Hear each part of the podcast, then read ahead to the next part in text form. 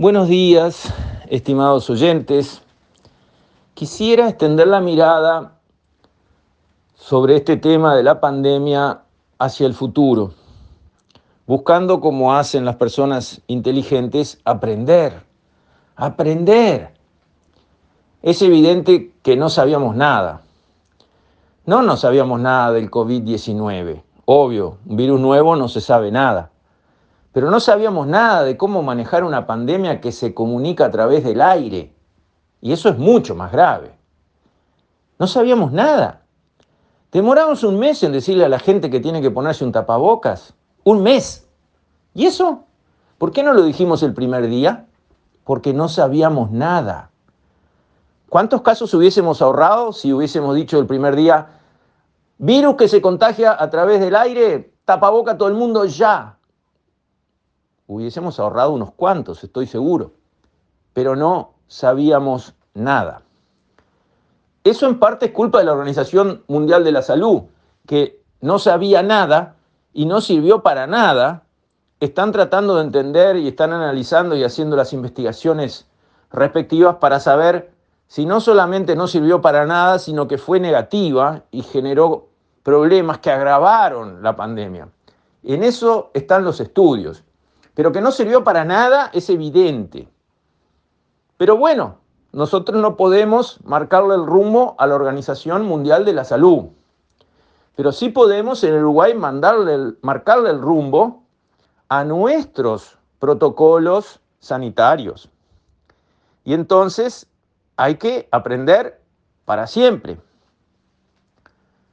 No es lo mismo una enfermedad que se transmite por contacto sexual, como fue el SIDA, o a través del uso de agujas inyectables, como pasa con algunas enfermedades que entre drogadictos que usan jeringas se contagian, a algo que se contagia a distancia por el aire o por tocar, digamos, este, elementos contaminados.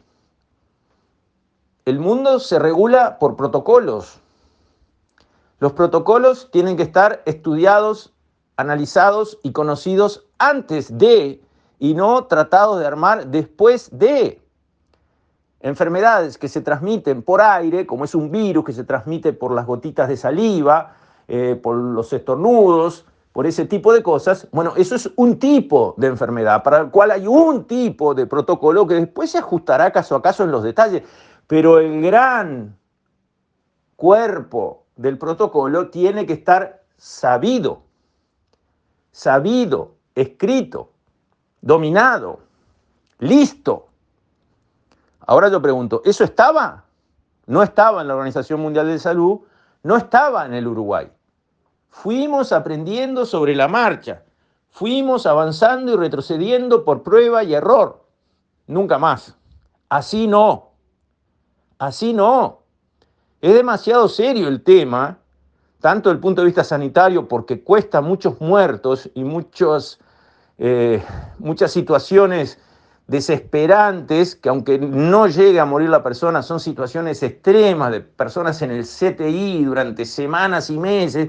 Es demasiado grave el tema en el plano sanitario y gravísimo en el tema económico con un país parado entero como para no tener un protocolo listo.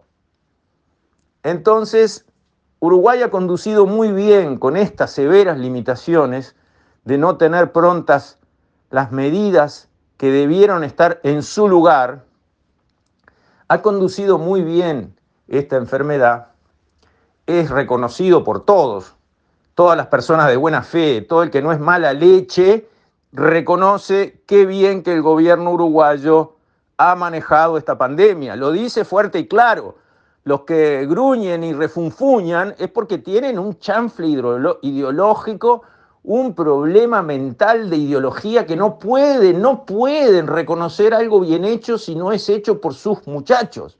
Y si es hecho por el gobierno, tienen que morderse la lengua y decir de alguna manera que algo está mal porque no pueden, por el veneno que tienen adentro, por la mala fe con la que cargan, no pueden decir chapó, el gobierno esto lo manejó muy bien. Punto. Después, dentro de cuatro años, vamos a competir por los votos, sí señor, y otras cosas hará mal el gobierno con la que le podremos pegar en buena fe, sí señor. Pero esto lo hizo bien y hay que decirlo fuerte y claro, esto es una causa nacional. Ah, no, hay gente que no, no lo puede tragar y eso habla mal de ellos. Cuando yo veo que empiezan a dar vuelta y a tratar de encontrar cómo criticar por pavadas, en vez de pararse y decir bien, gobierno, bien hecho, gracias, gracias, gracias, ahí veo que esa persona es mala gente. Esa persona, esa persona es mala leche. Y se descalifica sola. Bueno, pero hay algo que aprender. Viene bajando en el Uruguay el número de personas que padecen la enfermedad. Ya son pocos, unas pocas decenas sube y baja de repente, pero con una clarísima tendencia a la baja. Si Dios quiere, pronto estaremos en el caso del último, la última persona que padece la enfermedad, esa se da de alta y no aparecen casos nuevos y por lo tanto no hay nadie enfermo en el Uruguay. Ese día va a llegar en dos semanas, tres semanas, ese día, si Dios quiere, va a llegar.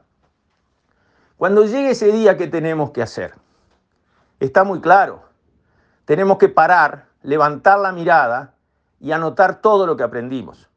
Y crear un protocolo diciendo, así es como Uruguay va a funcionar frente a la próxima pandemia que se contagie por aire, como esta, que se contagie de persona a persona a distancia, que no tenga que inyectarle una cosa a la otra o tener un contacto sexual para transmitirse, algo que se transmite a distancia.